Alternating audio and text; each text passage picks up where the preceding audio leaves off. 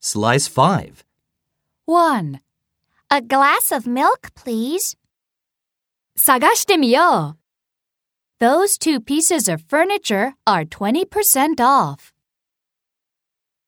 2.